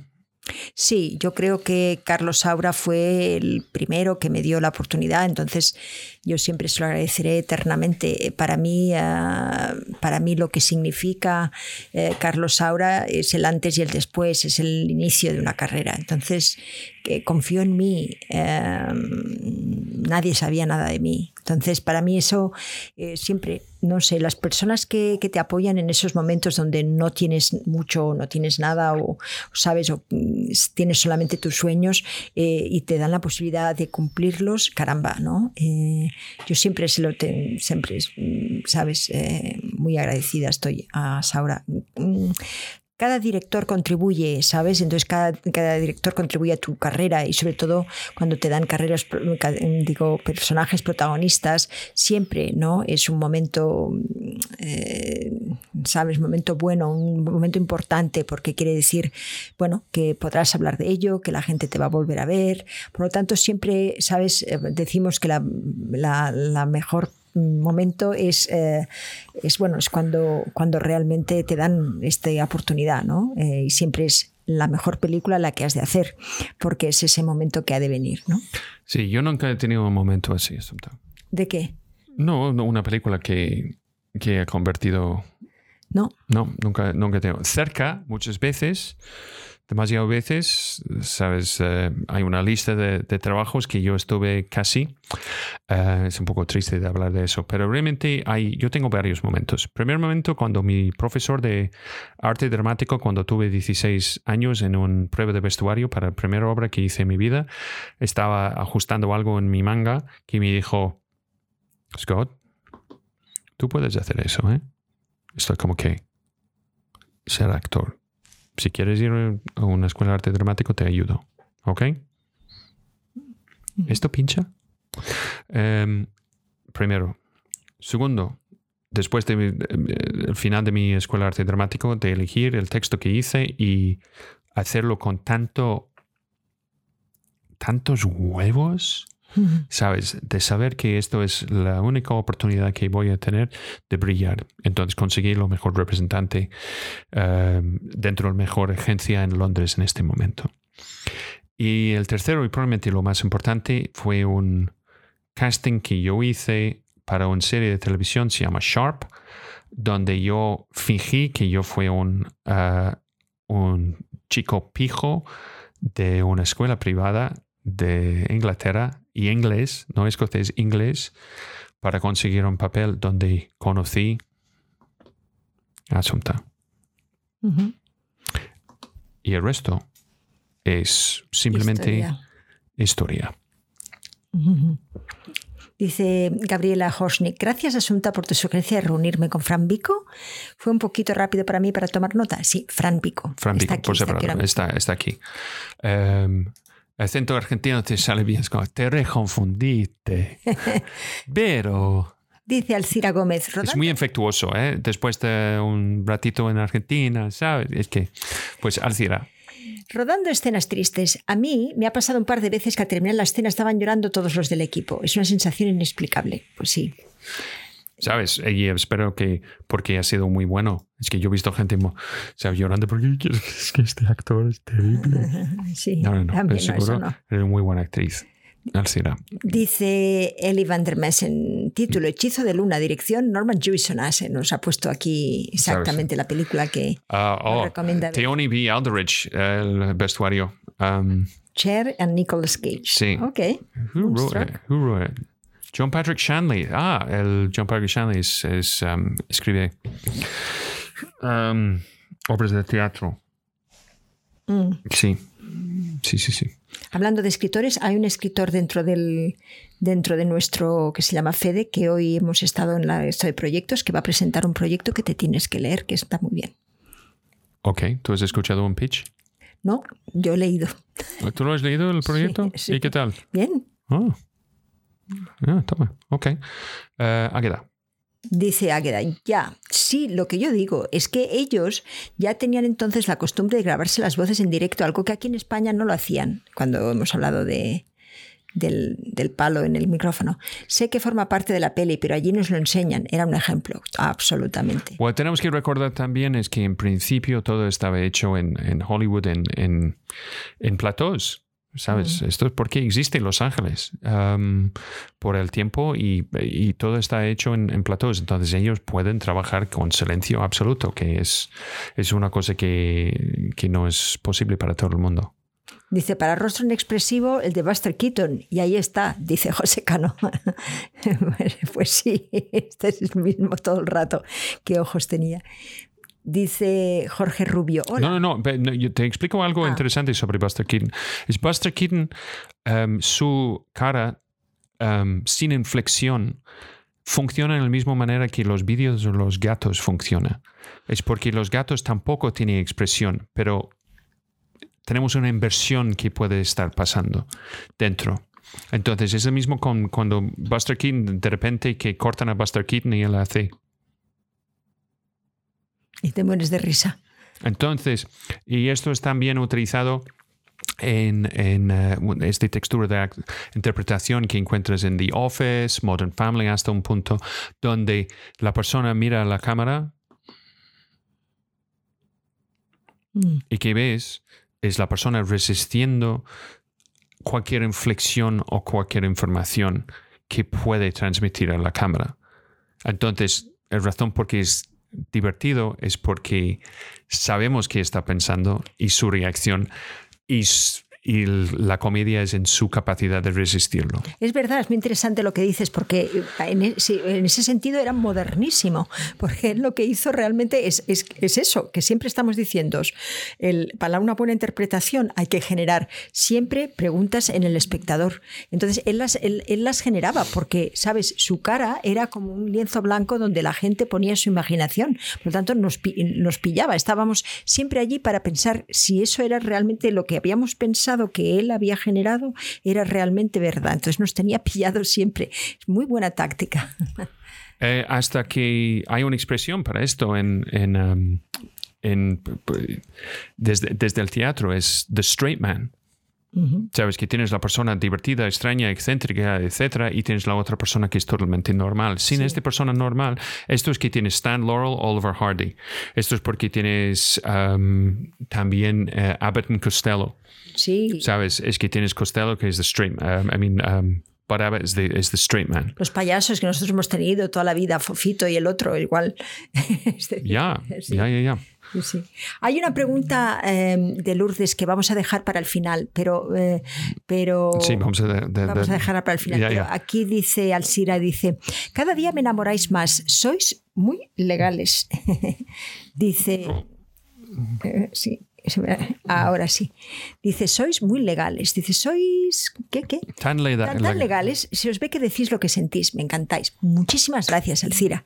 La verdad es que mm, sí, eh, lo que ves es lo que somos. Ya. no hay más. Es que yo recuerdo Fran de conocernos di- dijo, pues sois iguales. No sé qué estabas esperando. Vas a llegar a decir, ¿qué, qué, qué quieres? Hijo de la... gran-". No, no, no, es que... Bueno, hola Ismani de estar ahí. Eh, Gracias Ismani, gracias Rosa Vivas, gracias Daniel, eh, José Fernández, a to- eh, la pubilla, dices la me pubilla. Está instagrameando. Muchísimas gracias por todos los que estáis ahí. Hoy sois muchos y me alegra porque hacía tiempo que no estábamos conectando con vosotros. Entonces estoy contenta de que hayáis querido venir aquí, que seáis tantos. Muchísimas gracias. Sí, pues vamos a, casi terminar para hoy. Entonces José Cano dice un cara de palo que... Ah, Funcionaba y gustaba al público. ¿Sabes? Mira, hay una cosa... Pero es interesante la cosa de gato, ¿eh? Nunca he considerado eso. ¿El qué? ¿Sabes, sabes del... Sí, lo consideraste. Me acuerdo que me hablaste de ello. No, no, no, pero con Buster Keaton. Ah, con Buster Keaton no. Muchas gracias, José Cano. Sí, es verdad. Sí. Es un es, es, es muy buena, buen dato este. Mira qué dice Ichimasu. Gracias a ambos por sus respuestas. A full con el Stream Deck. Ya. Five minutes later. Pues claro, es que, mira, si no tienes un Stream Deck, cómprale es igual si vas a utilizarlo para streaming, pero es tan, tan útil. Sí, es útil. Es súper, súper útil. Bueno, vamos a, vamos a ir con la última pregunta porque son ya las 9.33 sí. eh, y tenemos que irnos porque hoy nos viene a visitar eh, una de nuestros miembros de la familia, que es Nora Alberdi. Okay. Entonces, Lourdes dice, eh, no es esta, no, dice... no, no es esta. No, no, ¿no es esta? No. ¿Persiste en la inflexión? No, no, no. Lo tienes más arriba. Oh, perdón. Perdón, ¿eh? Eso es. Lourdes Ruiz de María dice, hacen más de un año que hacen estos vivos. ¿Por qué? ¿Qué son los motivos realmente para estar aquí? ¿Cuáles son los motivos realmente para estar aquí? Empieza tú, Scott. Yo tengo una respuesta ya. Es porque um, somos multimillonarios por, por razón... No, no, no. Es que siempre nuestro objetivo como docentes en todo eso ha sido para compartir nuestra experiencia y dejar que la gente pase por las sombras, las tormentas y las dificultades que hemos tenido que pasar. Yo creo que otro gran elemento de eso es como no tenemos hijos. Yo creo que hemos invertido este cariño y la necesidad de ayudar a la gente de ser lo mejor que puede ser en cualquier día uh, ha influido nuestro nuestra necesidad de compartir, compartir nuestro conocimiento. Otra cosa es, Asunta yo, uh, no tenemos ni tiempo ni ganas de vivir en un estado de mentira. Esto es algo que nos, nos sentimos bien cuando tenemos que disfrazar algo o contar algo que no es de verdad. Entonces, haciendo eso durante desde abril del año pasado, nos ha dado la posibilidad de compartir nuestro conocimiento, crear una especie de, ¿sabes?, una comunidad, encontrar amigos y gente que, que no tiene miedo de, de ofrecer, aceptar y compartir amistad y amor con gente que no han visto y viven miles y miles de kilómetros de lejos, pero cerca sus corazones espero que hacen el mismo ritmo. Sí, para mí. ¿Asunta, asunta? Sí, asunta, asunta, gracias, Scott. Sí. Eh, bueno, a ver, para mí el motivo de que se hacen estos directos, eh, tengo que pensarlo un poquito más, pero para mí es porque hemos creado esta comunidad. Es decir, es la comunidad que nos impulsa a seguir si, siguiendo haciendo estos directos y cuando nos anima mucho cuando vemos a Frambico, a gente que, a Lourdes, gente que está eh, todos los días con nosotros. Eso es lo que nos hace, nos impulsa a vosotros, porque pensamos que sirve para algo, porque pensamos que eso que estamos haciendo eh, es, que es compartir un poquito como somos, pues, pues, pues sí, pensamos que es posible ayudarnos, ayudarnos en todo, desde, desde, desde traeros a gente en la que creemos que es, que es ética y que os pueden ayudar, hasta, hasta por una sensación egoísta de decir, oye, qué bien, yo estoy aprendiendo mucho. Es decir, para mí eh, el, el, hecho de, de, hacer esta comunidad, hoy mismo, por ejemplo, hemos estado hablando con, con una persona que, que, nos ha traído Verónica Parreño, que es, que es una persona que es una autoridad en, en, en, cómo formar comunidades, por ejemplo, y tener ese espíritu de participación. Y eso que hemos logrado aquí, pues con, esta, con estos coloquios, que luego se trasladan Patreon, que luego se traslada a nuestra familia de cine, pues nos, eh, nos, nos hace pensar que sí, ¿no? Hemos, hemos cambiado algo hemos cambiado la manera de relacionarnos, que todos los que estamos dentro de la familia estamos haciendo cosas por el, por, por el gusto de compartir y de ayudar. Y eso es genuino y eso está en todas las personas. Y hemos encontrado cincuenta y pico personas que están contribuyendo cada día que esto sea posible eh, con todo su, su eh, con todo su cariño, porque eh, que son horas y horas que dan a estas comisiones con las que hemos creado. Para mí, yo estoy aprendiendo mucho de cómo mm, yo creé también una, una fundación con este ánimo y no, no he sabido un poco cómo hacerla hasta ahora, ¿no? las estructuras que yo buscaba, las estructuras jurídicas que estaban hechas, esos consejos asesores, ese consejo y tal, no funcionaba nada.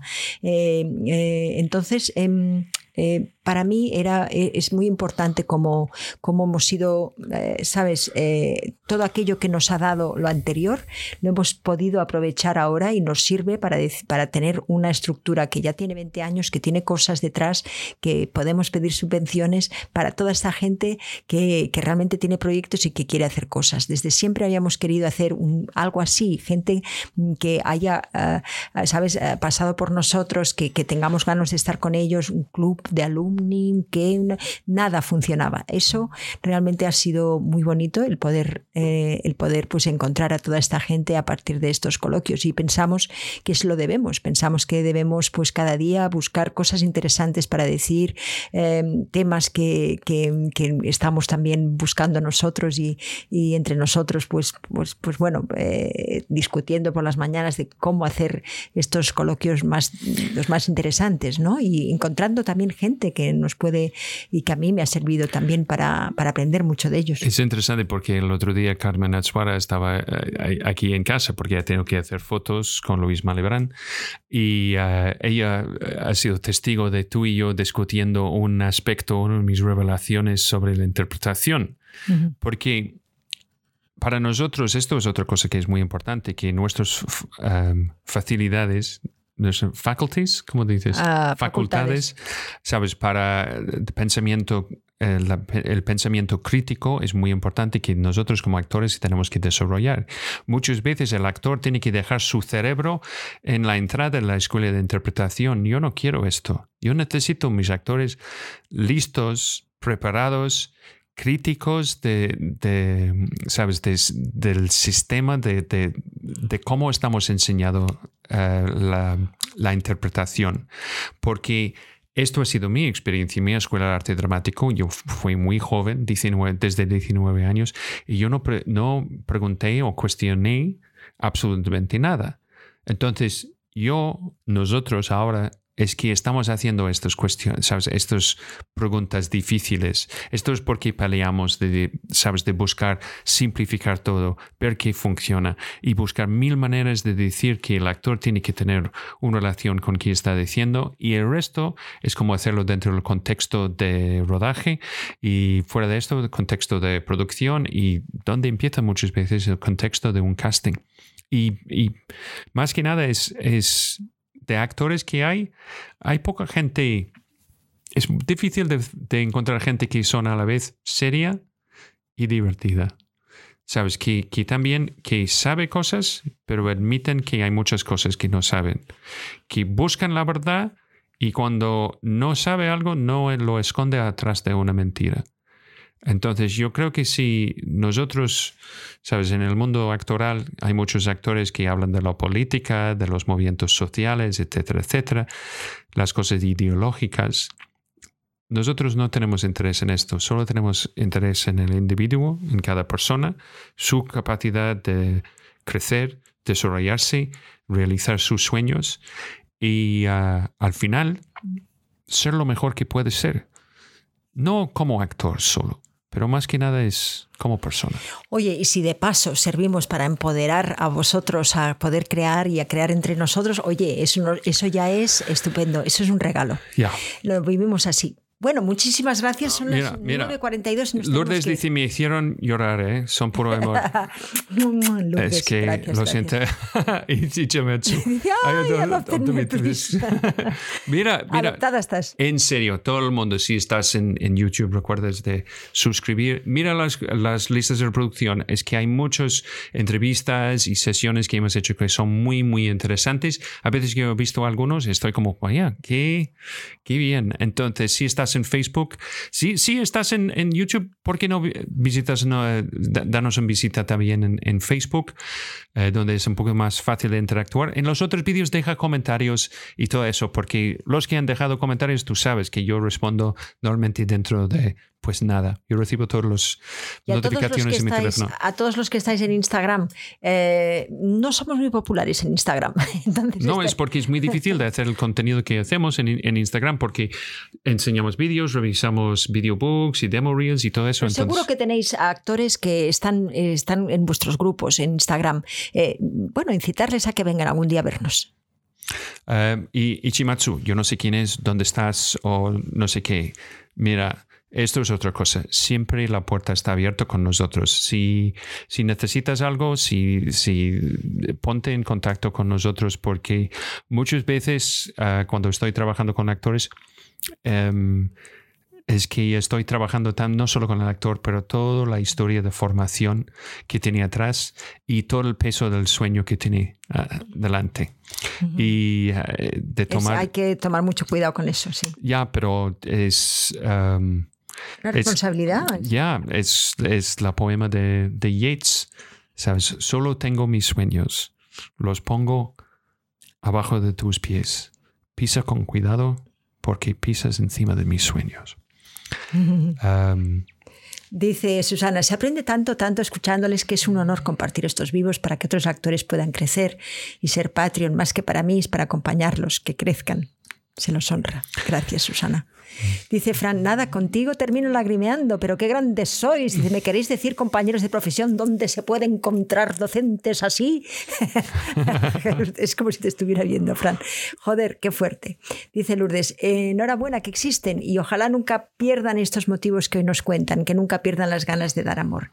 Aunque sientan que a veces no son recompensados, sigan, por favor, porque el mundo necesita su talla Scott. Mm, ¡Qué gracia! Mm, eh. Alma dice apoyo a fa- arroba familia de cine punto com, pero mira, somos las personas más fáciles de, de poner en comunicación. A- además, en la página en Facebook eh, hay un WhatsApp allí, esto llega directamente a nosotros. Es que no tenemos una oficina con, con 18 personas andando y pasando papeles. No, No, no, no. no, es así. Esto. Dice, dice Kiko, eh, lo teníamos y realmente, dice Kiko Jiménez, qué lindos, ¿sabéis una cosa? Sois muy chulos. Esto es mi frase. Esto es mi frase. Mira, eh, Saludos desde Santiago de Compostela, dice Tamara. bienvenidos, Tamara. Aquí también hay muchas cosas. Lo siento que, que- que- que no, no, no hemos contestado a todas estas preguntas. Sí, sí, Instagram. sí, está, está, Caramba, caramba, está fatal. Muchísimas. Pero bueno, eh, muchísimas gracias y un abrazo a todos los que estáis Y aquí. ahora que tú estás recibiendo y, eh, WhatsApps de Nora Alberde, yo creo que están plata normales. Y, Claro. y como siempre queremos decir, muchísimas gracias y Mañana. mañana. Oh, no, no, no. Ah, lunes. No, no, no. Lunes Más. y mejor.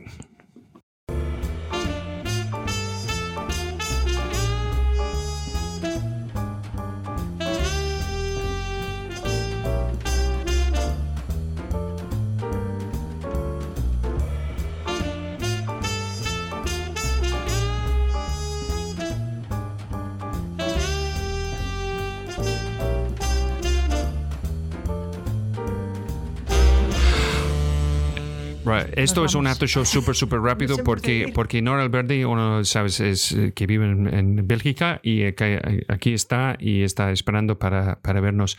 Muchísimas gracias para esta semana y las otras semanas. Recuerdas que siempre puedes ir a patreon.com para Asunta Serna. Esto no solo de, de entrar en la comunidad, pero también ofrecemos eh, gestión de la carrera con Asunta Serna. Si puedes imaginar esto. Mira, esta, esta actriz.